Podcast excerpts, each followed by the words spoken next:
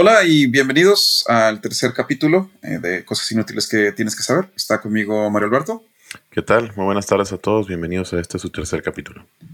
Antes de pasar a lo que es el capítulo, queríamos eh, hablar un poco. Eh, primero que nada, agradecerles a todos los que nos han escuchado de los diferentes países de los que hemos tenido escuchas. Mario. Nada más seguir agradeciendo. ustedes hacen que esto, que esto siga. a las personas que están en otros países, pues esperemos que con esto se, se acuerden un poco, si son de acá de, de México. Y pues, me gustaría comenzar, Wisi, con una pequeña aclaración, no, no tanto un fe de ratas. Sin embargo, eh, nos estuvieron escribiendo ya que yo en alguno de mis comentarios dije que McNamara introdujo el, el cinturón de seguridad. No quise decir que él lo patentó. En realidad la persona que lo patenta se llama Nils Bolin y es un sueco, el cual estaba trabajando en la fábrica Volvo lo introduce en el 59 y en el 62 tuvo a bien decidir liberar la patente. McNamara no fue quien patentó el, cinturón de seguridad, más bien él lo introdujo ya en la producción en serie en la marca Ford. ¿Tú traes algo? Eh, sí, de hecho yo sí tengo un fe de ratas. En el capítulo anterior hablo, Mario me pregunta cuánto vuelan los aviones y yo digo el número bien, pero las unidades mal, porque digo que vuelan a 10.000, 12.000 pies y no es cierto, vuelan a 10.000, 12.000 metros eh, como todos sabemos, hemos volado en algún momento. Hemos estado ahí cuando el capitán dice tripulación 10.000 pies. Se equivocaste un poco ahí en las unidades, ¿no? sí, no es como, no creo que anuncien justo cuando llegan, sino anuncian los 10.000 pies. Eh, en realidad, en pies llegan a volar 33.000 o 42.000 pies, pero en metros son 10, 12.000 metros. Así que ese es el fe de ratas. Y nos toca anunciar al ganador del capítulo anterior. Tengo los números aquí conmigo en este momento y con voto de último minuto, eh, las cosas quedaron 62% para el Helio 522 o el avión fantasma y 38% para Robert S. McNamara. Oye, quedó muy, quedó muy parecido al pasado. Sí, sí, quedó. pero este estuvo, este estuvo, muy reñido. un momento en el que estábamos 50-50. Ok, bueno. Pues va, invicto, Wisi. Excelente, felicidades. Voy invicto. Eh, pero bueno, no se les olvide votar por su favorito de este episodio. Mario Alberto, ¿dónde pueden votar? ¿Dónde votar? Cosasinútiles.com, cosasinútiles.com, ahí pueden eh, votar y de hecho ahí pueden escuchar también los podcasts. Así es. Y además pueden ver un poco más de, información sobre los temas que platicamos. Y si quieren todavía saber un poco más, nos pueden seguir en nuestras redes sociales, Instagram y Twitter, guion bajo, cosas inútiles, Facebook, cosas inútiles que. Sin más, Mario Alberto. No, Bienvenidos a este su tercer capítulo. Que lo disfruten, muchas gracias.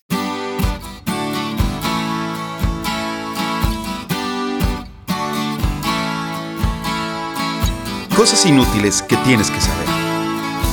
Donde te enseñamos cosas que no te van a servir de nada, pero siempre es bueno saber.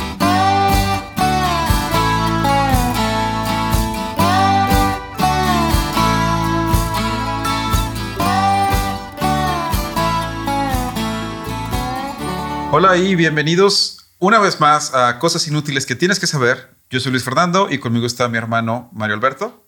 ¿Qué tal, Luis Fernando? Muy buenas noches a todos. Les recordamos rápidamente la dinámica del programa. Presentaremos un tema que el otro no conoce o no sabe de qué se va a tratar y ustedes al final votarán por cuál tema les gustó más. Cabe mencionar que el tema él no lo sabe, yo no sé qué, qué va a decir él. Entonces la dinámica es que ustedes decidan cuál es el más interesante o cuál dicen, oye, eso puede que me ayuden en una cena a, impresionar romper el hielo.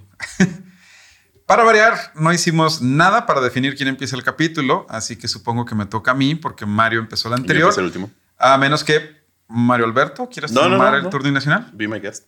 Bueno, Mario, supongo que sabrás dónde está el País Vasco, ¿no?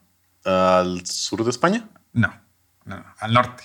Ah, al norte. Ah, es ese territorio español que habla una de las únicas lenguas aisladas conocidas en Europa. Euskadi se llama la región en idioma vasco. Es una región autónoma de España ubicada al norte en las costas del mar Cantábrico. La región obtiene su nombre de la cultura, idioma y la gente que vive ahí, eh, es decir, el idioma vasco, la gente vasca y que en realidad va más allá de esta región. O sea, hoy en día el País Vasco es una región autónoma en, en España. Me llama la atención que le dices país es que así se llama la región autónoma. El País Vasco. O sea, la palabra país viene en su nombre. Sí, sí, sí, sí. Ah. Es como el Estado Libre y Soberano de Chihuahua. Pero ellos sí se llaman nomás, o sea, País Vasco. Oh. Sí. Pero este nombre viene de la región vasca. El País Vasco viene haciendo, ahorita, hoy en día, al que le llamamos País Vasco es como un estado en España. Sí, sí, sí, sí, sí. Una comunidad autónoma. Sí, una comunidad autónoma de España. Pero anteriormente el País Vasco era una región cultural y geográfica de España, que está muy ligada al Reino de Navarra. De hecho, la región al lado del País Vasco, lo, que se considera la región vasca es el, País Vasco, la, la comunidad autónoma de Navarra y la mitad de la región francesa de los Pirineos Atlánticos los Pirineos Atlánticos es una, es una región autónoma de Francia, en el sur, en la frontera con España, y la mitad hacia la izquierda, hacia la costa del Cantábrico, es, es de cultura vasca y la otra mitad es de, de, cultura de Aquitania. Los Pirineos van de... Es la frontera... sí, pero de, mar a mar. Se llegan hasta el Mediterráneo. El Mediterráneo, del Cantábrico al Mediterráneo.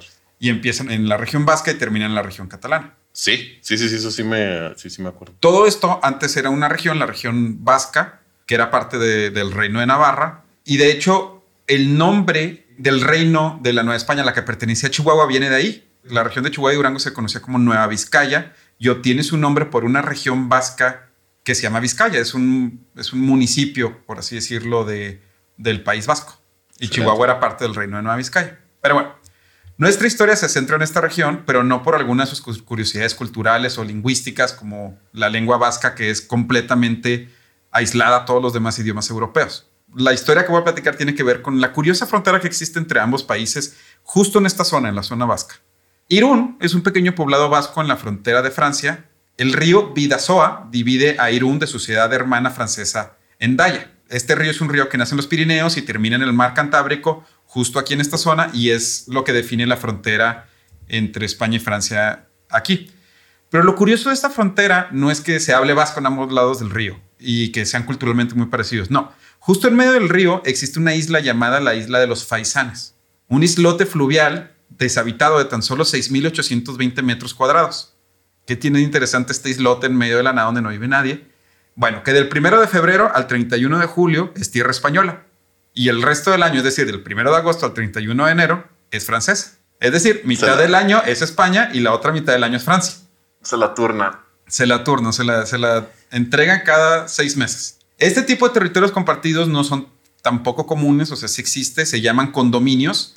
Existen hoy en día unos ocho de ellos. Antártica, por ejemplo, es uno de ellos. Em, este tipo de gobierno es reconocido a nivel internacional por la ONU y normalmente se encuentra en fronteras y ha sido una forma de solucionar disputas territoriales desde hace siglos, pero siglos. Sí, o sea, cuando dices, no sabemos si esto es tuyo o mío, oye, Mioki, esta colonia es tuya mía, pues mitad de mitad. La mitad del año es tuya, la mitad del otro año es mía. ¿No sería más fácil? La mitad de la isla es tuya y la otra mitad es mía. Es que ahí vamos, ahí vamos porque, porque es así. De hecho, la isla de los Faisanes es el territorio en condominio más pequeño del mundo. Pero lo que tú dijiste, ¿por qué no se dividieron nomás la isla o por qué lo hacen así? ¿Y por qué la isla es tan importante? O sea, ¿por qué se dividen una isla cada seis meses? ¿Por qué no se echaron un volado a ver quién se queda con la isla? Pero bueno, para eso tenemos que remontarnos a tiempos antiguos. La isla durante mucho tiempo estuvo habitada por tribus vasconas prerrománicas, ¿sí? es decir, los ibéricos de, esta región vasca que, vivían ahí antes de los romanos.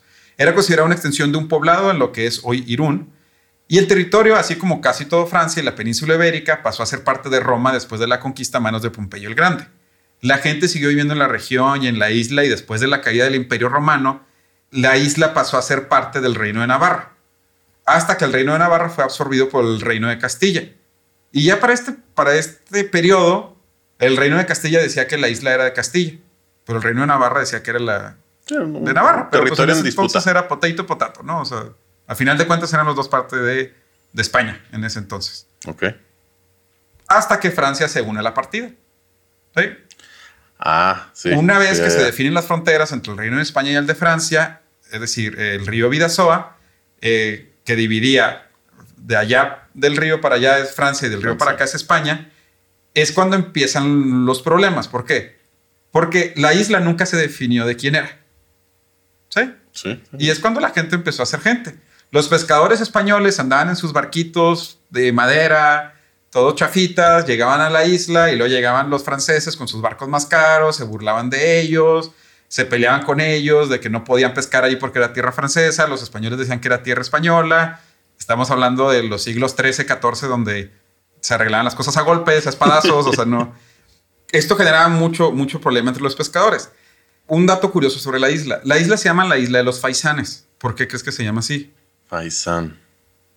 Algo me suena. Bueno, spoiler alert, no es por el, el animal, no es por el pájaro faisán. Se le llama la isla de los faisanes porque el nombre que le daban los vascos era la isla de Pausu, es decir, la isla de Paso. ¿Por qué? Porque en esta isla tenías que desembarcar, pagar peaje para pasar entre el reino de Aquitania en Francia al reino de Hispania. ¿Sí? Y los franceses, que son bien buenos para modificar palabras y decirlas mal, empezaron a llamarle la isla de los Pausans en lugar de la isla del Pausú o del Pausá, como le decían los vascos. Entonces era la isla de Pausú y luego los franceses empezaron con Pausú, Pausans, Pausans y luego le cambiaron el nombre a Fausans y luego a Faisans. Y ya los españoles dijeron, bueno, pues la isla de los faisanes, que es como la conocemos hoy en día, pero no tiene nada que ver con los faisanes, con los Ok. pájaros. Y bueno, como sabrás y como sucede con países que colindan y tienen fronteras, Francia y España siempre han tenido problemas territoriales. Más de una guerra se ha suscitado por problemas de territorio. Y una de las más populares es la guerra franco-española del siglo XVII, que empezó justo después de la guerra de los 30 años, que sí duró 30 años, no como la de 100 años que no duró 100 no, 100 años. Al, final, al finalizar la guerra, la franco-española entre Francia y España, deciden firmar el tratado en tierra neutral. Y lo más cercano que había a tierra neutral en ese entonces era la isla de los Faisanes, que no era ni de Francia ni de España. Entonces, durante tres meses, Luis de Haro y el cardenal Mazarino, representantes de Felipe IV de España y Luis XIV de Francia respectivamente, negociaron el Tratado de Paz de los Pirineos para ponerle fin a las disputas territoriales de ambos países. Como España perdió la guerra, porque además los ingleses le ayudaron a los franceses en esta guerra y los derrotaron en la batalla de las Dunas en 1658, pues Francia se llevó la mayor parte de los territorios disputados. De hecho, es así como Francia se hace de Cataluña del Norte, mejor conocida hoy en día como la Cataluña francesa. Imagino que es arriba de Barcelona. Sí, claro, es arriba de, de Girona, que es el último, Ok, ok. este, el, sí, Girona está justo en la frontera. Girona está arriba de Barcelona, que está justo en la frontera.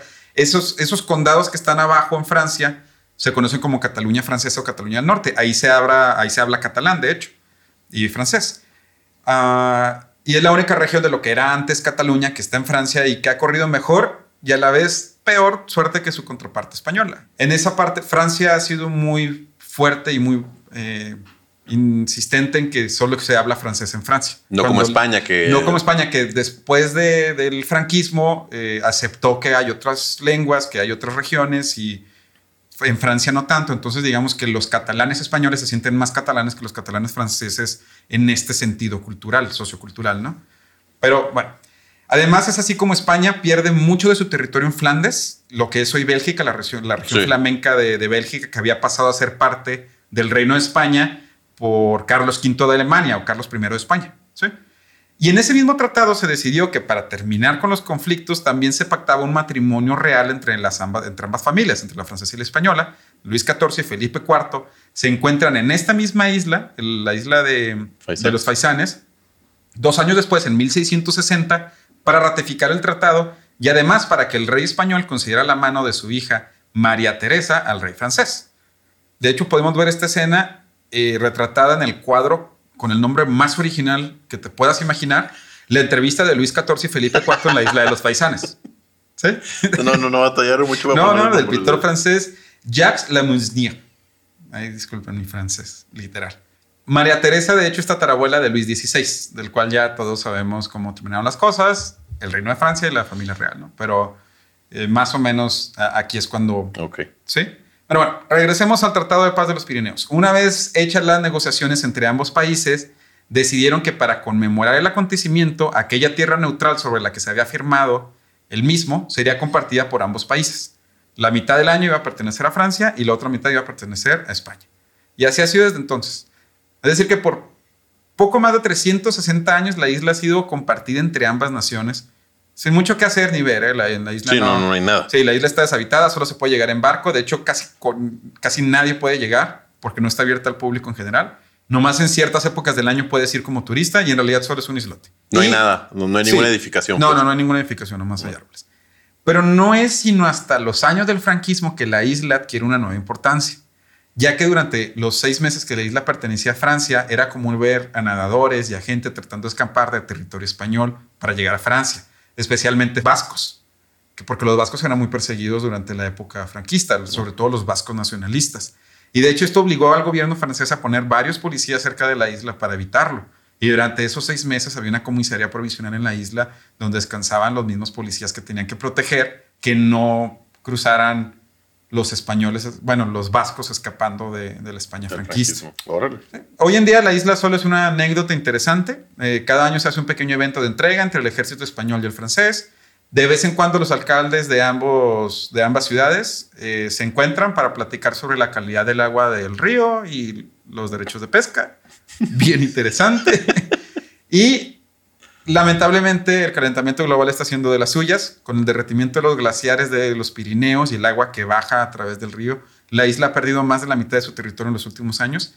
Y la verdad es que ninguno de los dos municipios tiene interés en invertir para salvarla, porque la verdad no les interesa. Así que podría ser que en un futuro esta isla y el territorio en condominio más pequeño del mundo deje de existir y ponga fin así a más de tres siglos de uno de los tratados de paz más importantes de Europa del Sur. Y esa es la historia de la isla de los faisanes. Oye, a estar de flojera a las personas que pelearon para que se, pacte la paz. y, que se pactara la paz para que al final la dejara que se derritiera con los glaciares. Y, que al final nada, a nadie le importe la... Sí, porque eventualmente va a desaparecer. Por, lo mismo, porque por la, el incremento en el cauce del río, no es que la isla se esté inundando, la isla se está... ¿Cómo podríamos decirlo? Hundiendo, ¿no? Pues no, es que no es hundiendo, sino se va como Ah, ah, como degradando. Sí, hay una palabra para eso. O sea, la tierra se va cayendo de la isla y va siendo arrastrada hacia, hacia donde termina el río. O sea, literal está desapareciendo. Literal está desapareciendo la isla. Entonces. Eh, qué gacho. Sí, así que una tradición de 360 años. Hay otra entre. Ah, creo que. No sé si Noruega e Inglaterra. Que les dejan una botella, ¿no? ¿Canadá? ¿Canadá y quién? Sí, Canadá y, y creo que Noruega. Algo así, ¿verdad? Que les dejan, Que les dejan una botella de whisky. Y los otros dejan una botella de, de vodka. Sí. Sí.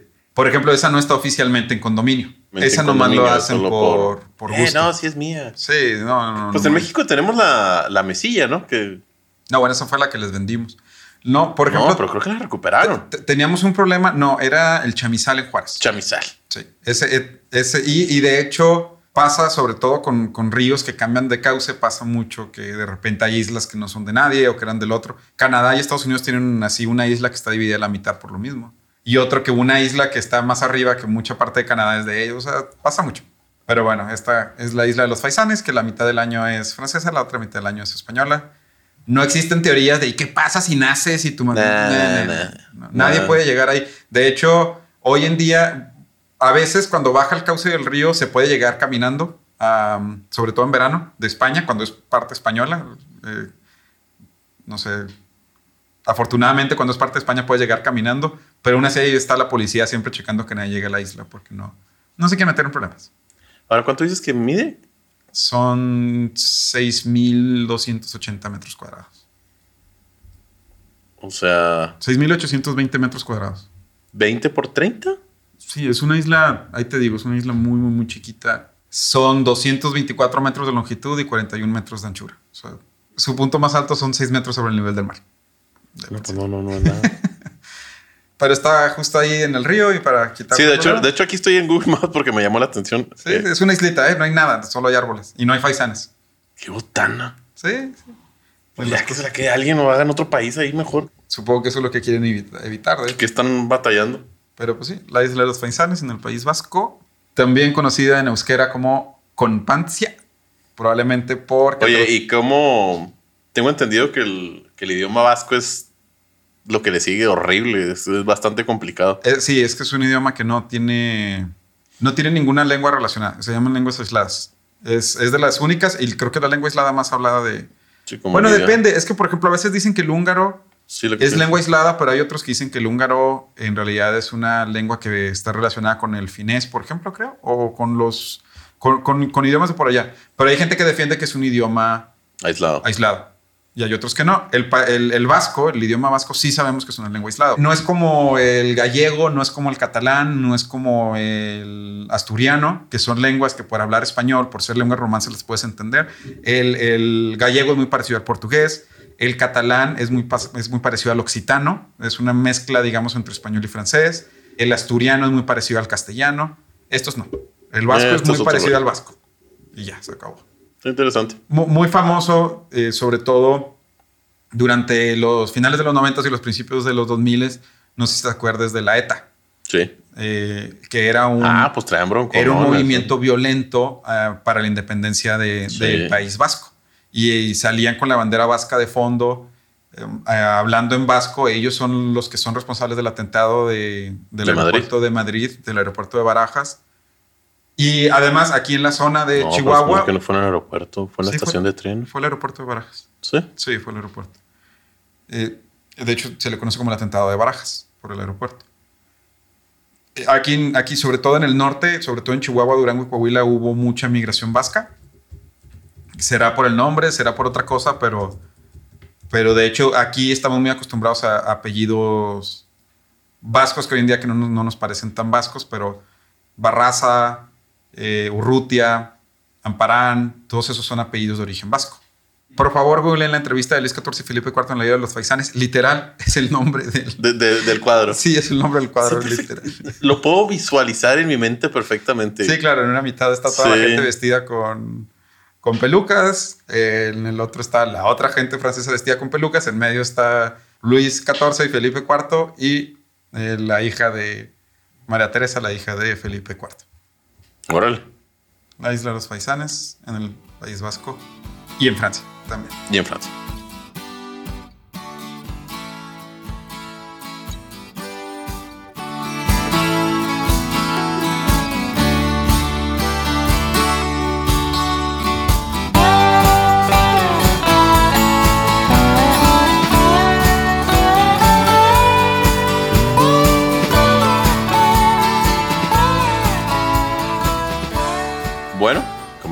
Capítulo 3. Luis Fernando, postdata. Sí. ¿A qué te suena? Postdata, ¿Postdata? pues al postdata. La película. I Love You, ¿no? Postdata te amo. Bueno, Eh, lo que se pone después de una carta, sí, muy bien. eso es lo interesante. Ahí te va. Que viene de latín, pues, no, no es cierto, no hablo latín. pero sí, lo traje. la frase tiene mucho significado y ahora con la tecnología que usamos todos los días, la palabra que antes era usada como una actualización técnicamente de nuestro celular, no le ha quedado más que volverse una parte poética o una retórica de algo que no se quiso escribir y prefirió quedarse al final sin mucha explicación, pero con mucho significado. Hasta cierto punto nos invita a reflexionar algo. Pues bueno, postdata o en inglés post-date, en latín post-scriptum, es Yes. literalmente después de la fecha. Verás, en la época antigua, desde que las cartas comenzaron a fluir, el gobierno y los negocios y lamentablemente los amores, todo requería de una fecha. Y cuando las cartas eran largas, estaba hasta cierto punto fuera de contexto el reescribir toda la información si algo cambiaba en el trayecto de la escritura de la carta. Ah, ok. Era más fácil agregar información adicional a la carta al final de la misma que tener que transcribirla completamente. Fue así como nació nuestra palabra postdata. O sea, ahí te va mi carta, lee el anexo 1 para más información. Sí. eh, lo, el Al pie de final nota al anexo final, al final anexo 2, Sí. por favor. Si, si la carta viene sin el anexo 3, me dices por favor para enviártelo. Si se informaba, por ejemplo, al reino el estatus de la colonia y dentro de toda la información enviada, digamos que se mencionó que contaban con 20 barcos, pero en el transcurso del informe uno había sido hundido, el enunciado sería, postdata, la flota cuenta con 19 barcos, no con 20, dado que se hundió uno. Ah. Ahora bien, si el transcribir documentos actualmente no nos cuesta más que tres clics, ¿por qué seguimos usando la frase postdata? Por romanticismo. He ahí la pregunta. Sí. Porque estás de acuerdo que pues, Sí, el sí, correo sí, lo sí. vuelves a escribir. Y no- ya, sí, sí. O envías uno nuevo, oye, me equivoqué y... O si no lo has enviado, pues lo cambias y ya, se acabó. Entonces me quedé pensando, bueno, pero ¿por qué? ¿Por qué? ¿Por qué seguimos escribiendo eso? Entonces dije, bueno, voy a buscar las 10 mejores cartas de toda la historia y ver si traen un postdata. Número 1. 1940. Espera, espera, pregunta. ¿La número uno es la más chida o la número uno es... No, no, no va en No, bueno, son nomás porque son 10. Aquí Son esta 10. es la primera. Sí. 1940. La Casa Blanca recibe una inusual carta. Si bien el icónico edificio recibía miles de documentos diarios, en esta ocasión la carta venía de el Colegio de Dolores. O, en su caso, es el Colegio de Dolores. donde un niño escribió una carta de felicitación por su renovación de mandato al entonces presidente Franklin D. Roosevelt. La carta comenzaba con un cariñoso My good friend Roosevelt No. seguida de una felicitación un tanto escueta y una petición bastante peculiar. solicitarle de la manera más atenta que le mandara un billete de 10 dólares, ya que nunca había visto uno. Oh, yo le mando todos los que quiera. Lo, Espérate, espero que es un niño. lo Bueno, interesante de esta carta fue la firma al final de ella. Firma atentamente Fidel Alejandro Castro Ruiz, estudiante del Colegio de Dolores, Santiago de Cuba. AOC. Fidel Castro, a sus 12 años, le escribió una carta al presidente Franklin D. Roosevelt. Oh, oh, oh. Jamás, jamás fue leída por el presidente, aunque en retrospectiva hubiera sido mejor darle sus 10 dólares a todo el desmadre que Sí, hizo. yo, yo, creo, yo creo que sí. Sí, de, de hecho, nunca la leí, pero lo metieron al sistema y años después, cuando están revisando documentos, oye, hay una carta de un- De un Fidel. algo machó ahí en los nombres. Y resulta que Fidel Castro de 12 años le escribió una carta a Roosevelt felicitándolo. ¿Te imaginas Puedes ver la carta. Está, dice el Colegio de Dolores, recibida en la. El Colegio de. Dolores me sonaba a México. ¿Quién más le pondría Colegio de Dolores a un colegio si no tienen un Dolores? Así es. Wow. Bueno, entonces, eh, el día de hoy, como les dije, les traigo las 10 cartas más famosas de la historia moderna, aunque entendamos que las cartas serán tan importantes como los ojos que las lean, los dedos que las escriban, las manos que las rompan.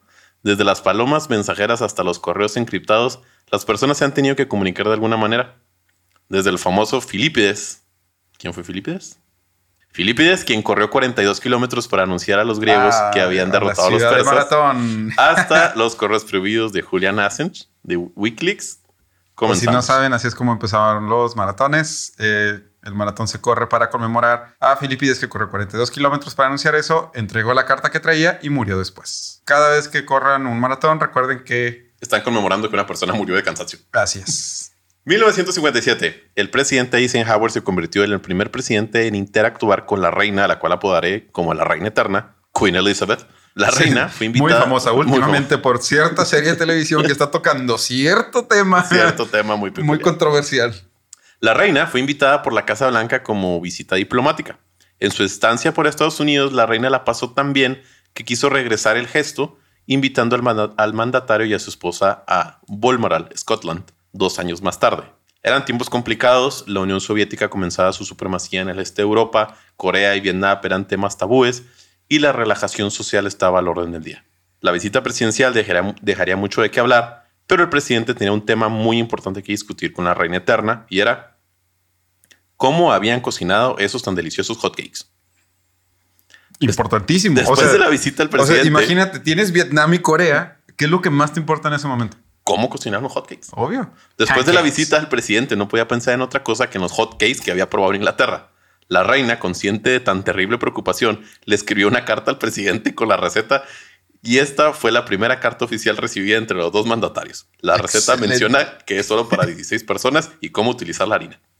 Excelente. No, es Eh, que tienes que googlearlo. Pregunta, ¿tiene que ser harina de Inglaterra o la harina gringa funciona suficiente? Es una, eh, son, son cuatro páginas escritas en, en letra pegada en inglés, las cuales no pude traducir. De hecho, le mando un saludo a mi prima Sofía Elena que me ayudó a traducir esto. Ah, por eso no me dejaste Por eso no te, traducirla. exactamente. Ok, porque para que, tienen que saber que Mario Alberto puso en el grupo de WhatsApp que quien sabe leer letra pegada, yo le dije que yo sabía, pero no. Sí. Me dijo, tú no me sirves. Y yo, sí, a, a ver, yo ya, ya sé, no me tienes que decir tus verdades, ni mis verdades así tan crudas. Pero, ok, ahora entiendo por qué no quería que yo la leyera. Intenten leerlo, es, es imposible. Bueno, al menos yo no pude. Mi prima sí pudo. Un saludo a mi prima que nos ayudó. Pero Que le ayudó, porque lo yo lo hubiera es podido leer. que de todos los problemas que estaban sucediendo en ese momento, la carta oficial que mandó la reina Queen Elizabeth es una receta de hotcakes. Eh, me parece lo más ad hoc. Sí, ¿no? No, Totalmente. yo, totalmente. Número 3. Esta carta fue dirigida al Departamento de Estado de Brunswick, Alemania, donde un joven solicita un par de días libres para contender a la presidencia de Alemania. La carta, con Creo errores de ortografía y con no más de un párrafo, fue escrita por Adolf Hitler en 1932, cuando aún ni siquiera era alemán. De hecho, era austriaco. Me suena, me suena. La carta dice: I hereby request leave of absence to the end of the time for the selection for the next president of the Reich.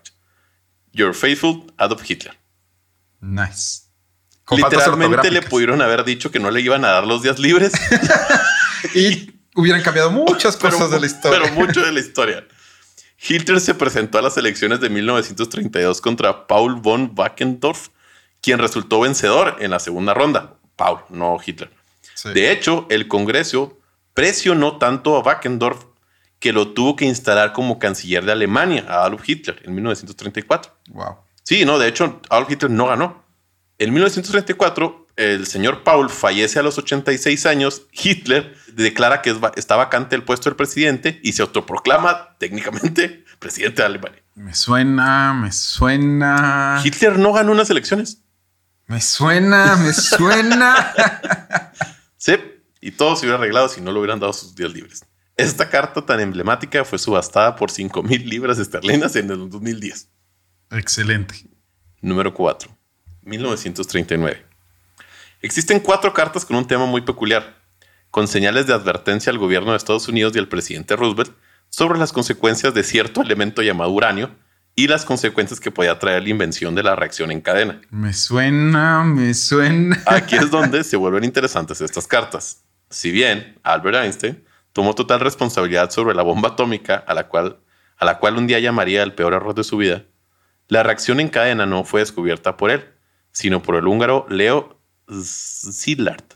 Eh, eh, él vivió en, en Hungría. Para que sepan, Mario Alberto vivió en Budapest, entonces su húngaro es, Es- es, no, hombre. es fluido. O sea, Leo Szilard, quien se cuenta pudo ser el actor intelectual de las cartas, bastante preocupado de lo que estaba sucediendo, convenció u obligó que las firmara Einstein, como diciendo, tu firma vale más que la mía, yo lo escribo, tú fírmalo, pero algo tenemos que advertirle a este señor. creo que, creo que sí recuerdo haber leído algo parecido. Hace poco leí un libro sobre física cuántica y obviamente Albert Einstein es, estaba vivo, obviamente, mientras se, estaba, nació la, la teoría de la física cuántica y todo esto. Bueno, sin mencionar, en ese entonces todo era por cartas, todo, todo, Sí, todo sí, era sí, por cartas. Los físicos, entre ellos, era la, la única forma de comunicarse, sobre todo estando tan lejos. Y me acuerdo haber leído algo parecido de que Einstein regaló su firma para, para unas cartas, pero no me acuerdo al 100%. Sí, por la manera que se escribieron y el contexto, muchos dicen que fue Szilard el que las escribió. Ok. En las cuatro cartas se ve cómo el tono de preocupación va escalando. Einstein le solicita desde, desde más fondos hasta literal que ponga a alguien de su confianza vigilando este tema. Le preocupa mucho que no existe información confiable respecto a que Szilard no se encuentre trabajando con las personas del gabinete presidencial. Advierte que el asentamiento más grande de uranio está en el Congo, pero que existen buena cantidad de este material en Checoslovaquia. También advierte que Alemania está trabajando en el tema y tienen mucho interés en conseguir uranio. Traduje una parte de la carta. Dice, algo del reciente trabajo de Fermin y Szilard, el cual se me ha comunicado por escrito, me da a pensar que el elemento uranio puede convertirse en una nueva e importante fuente de energía en el futuro. Algunos aspectos son de poner mucha atención y si es necesario, acciones inmediatas.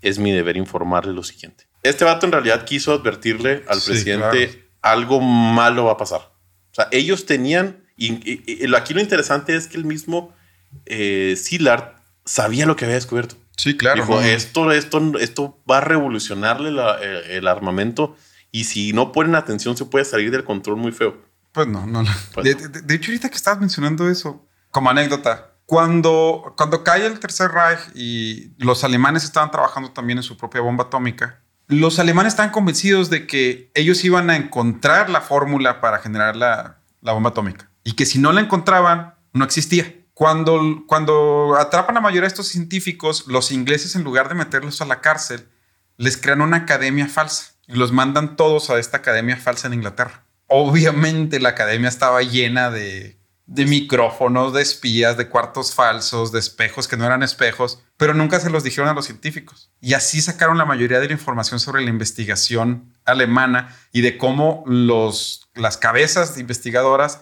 ya sabían que los estadounidenses les llevaban avance en cuanto a la investigación, pero no les querían decir a los otros científicos porque pues Alemania es mejor. Y, y hay grabaciones muy interesantes donde le dice, es que no podemos discutir esto aquí. ¿Lo qué? ¿Nos están grabando?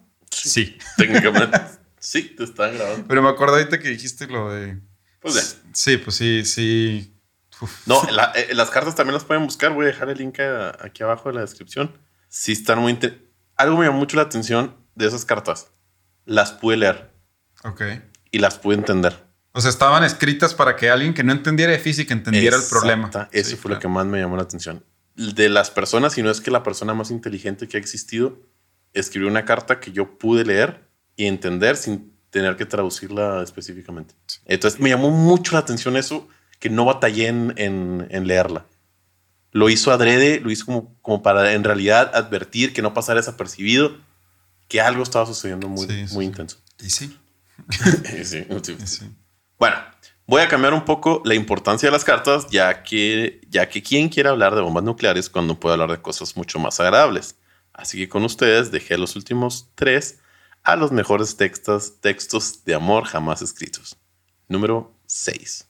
Johnny Cash a June Carter, 1994. Feliz cumpleaños, princesa.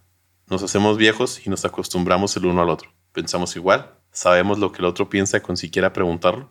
A veces nos desesperamos el uno al otro, pero de vez en cuando, como hoy, me pongo a meditar y me doy cuenta lo afortunado que soy de compartir esta vida con la mejor mujer que he conocido.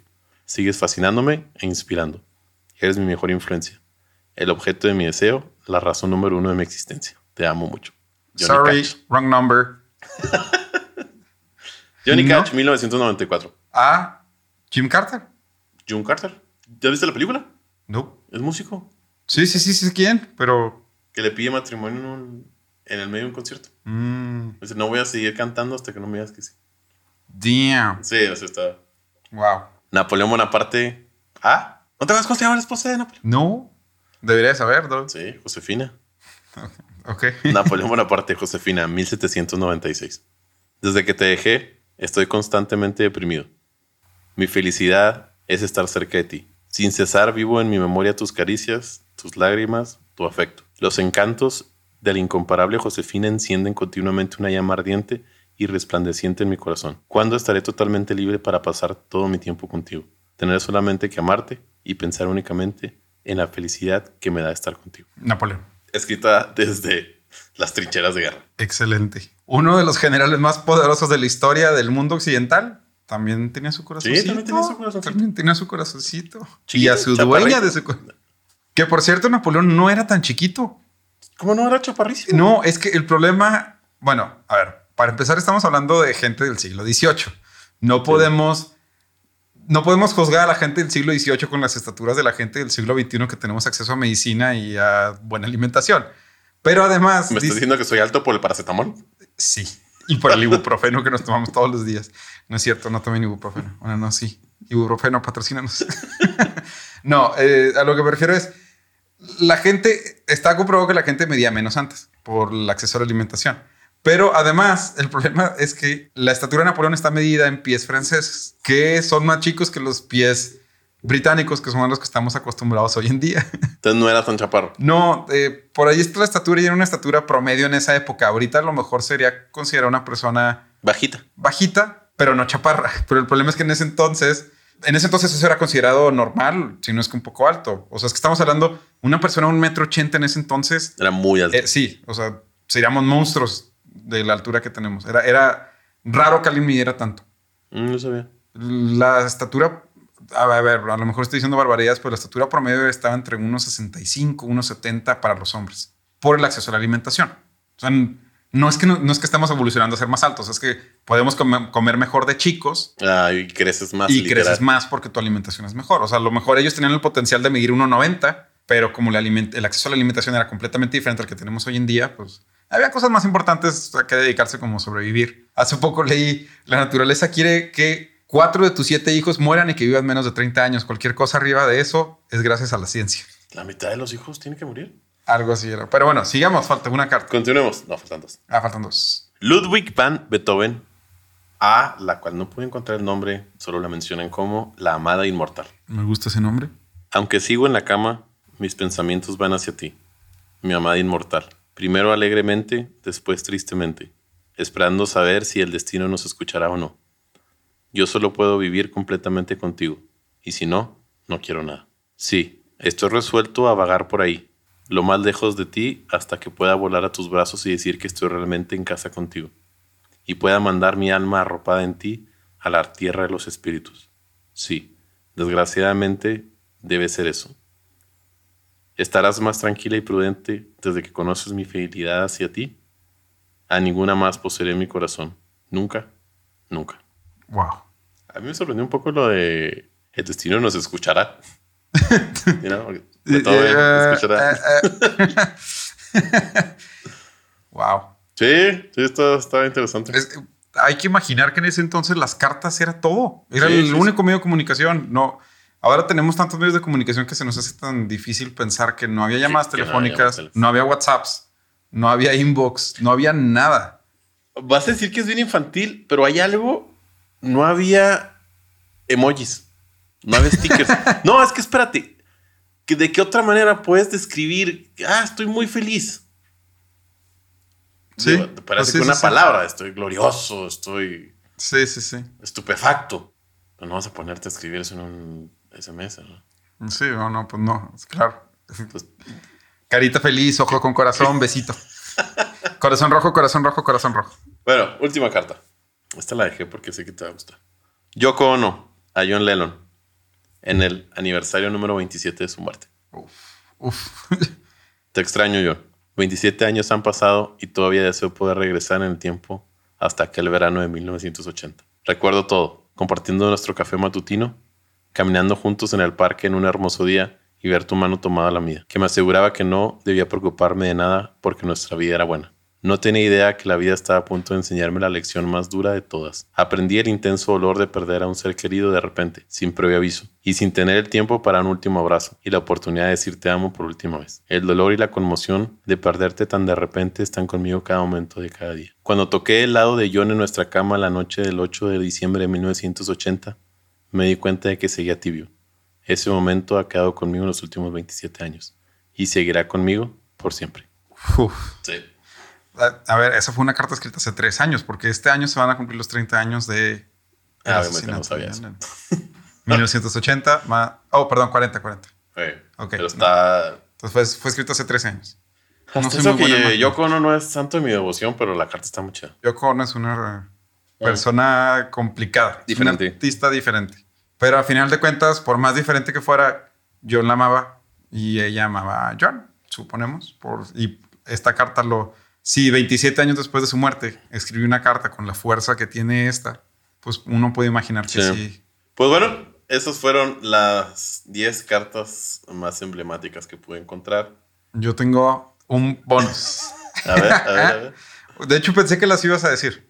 Son unas cartas escritas durante la Segunda Guerra Mundial entre dos soldados, Gilbert Bradley y otro soldado que no sabemos su identidad, pero firmaba como G, nada más. Ok. ¿De qué guerra hablamos? La Segunda Guerra Mundial. ¿sí? Estaban estacionados, se, se conocieron, mm, la verdad desconozco en qué momento porque no sabemos quién es G, pero eh, sabemos que se conocían, era una pareja homosexual de soldados, en una época en la que pues, la homosexualidad estaba prohibida, ¿sí? Y entre ellos se, se escribían muchas cartas. Obviamente, las cartas están escritas de cierta manera en la que no pudieras saber eh, quién le escribía a quién. Especificaban muchas cosas de sexo o cosas, o sea, me Sí, refiero sí. a... De tal manera que no supieras a quién iba a dirigir. Claro, y durante la Segunda Guerra Mundial había cartas más importantes que leer que las de que la correspondencia que recibía se enviaban dos soldados. Pero tenían, tenían ciertas también así romántico, como por ejemplo My Darling. Ah, es que no sé cómo traducir eso en español. Mientras duermo toda la noche esperando a que llegue, mientras espero toda la noche despierto a que llegue el cartero en la mañana y luego cuando lo hace no me trae nada de tu parte, de que existes, me lleno de nervios y preocupación. Todo mi amor para siempre. G. ¿Qué? Son muchas cartas. Sí, son muchas cartas que se encontraron después. Lo más interesante de estas cartas no es el hecho de que haya, obviamente debió haber habido muchas relaciones Sí, de este tipo eh, entre soldados. Pero primero, ¿tuvo un final feliz la relación? Probablemente no, porque eh, es- ¿De, de qué nacionalidad eran los soldados? uno era británico, desconozco si el otro era británico o no también. Mm. No. Es que no tuve el tiempo que acabas de tener tú para investigar todo esto. Yo me acordé de las cartas y lo acabo de googlear. Pero bueno, Gilbert Bradley, eh, del que sí sabemos quién es, eh, después lo mandaron a Escocia a una misión a defender uno de los fuertes. Se enamoró de dos hombres al mismo tiempo. Le escribió a su pareja para decirle que se había enamorado de dos hombres al mismo tiempo. Pero las cartas desaparecieron en 1945, se dejaron de enviar cartas entre ellos. Lo más interesante de las cartas es que en una de ellas, uno de los soldados le dice al otro, ¿no sería maravilloso que nuestras cartas fueran publicadas en un futuro, en, en una época más brillante, y que todo el mundo pudiera ver todo el amor que nos tenemos? No es cierto. Y las cartas fueron publicadas en el 2008. Pues no muy brillante, ¿verdad? Pero, Pues no, pero por lo menos pero- un poco más abierta y aceptada en las relaciones homosexuales. Pero Está bueno, chido. Es- sí, me gustaría tener el tiempo de traducirlas y leérselas, pero la verdad no, no tenemos el tiempo para. pero sí, Ah, está padre. Está padre que lo haya dicho. pues. hablando, hablando, sí, est- está muy interesante que lo haya dicho porque obviamente. Sabía, sabía que en algún punto sí, sabía iba a que en algún aceptado. punto iba, iba a terminar siendo aceptado y Yo, qué desesperación. Ojalá Sí. un día sepamos quién es G. creo que sí sabemos, pero está más escrito por aquí en el artículo y no tuve el tiempo de leer quién era.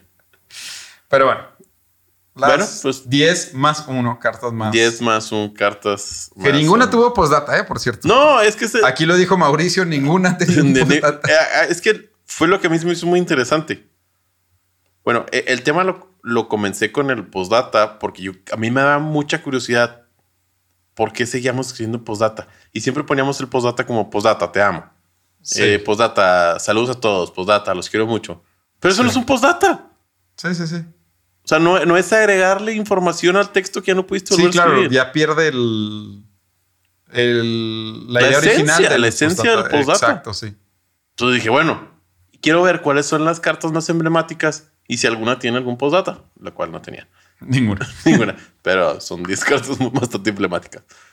Me recordaste que uh, existe, hay una, la queja de un cliente hacia una, hacia una empresa o vendedor más antiguo es como del siglo 9 antes de Cristo y está escrita en una tabla de piedra.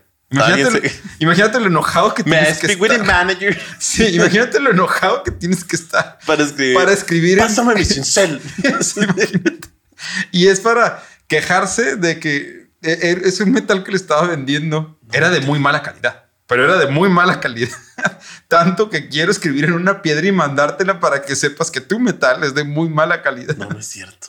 Sí.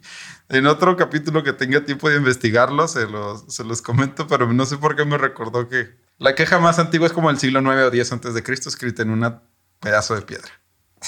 Porque cuando Karen está muy enojada. Lo que te iba a decir es que Cuando Karen está Karen muy enojada. Así Un es. saludo a todas las Karen. Escúchenos. Escúchenos, estaba chido.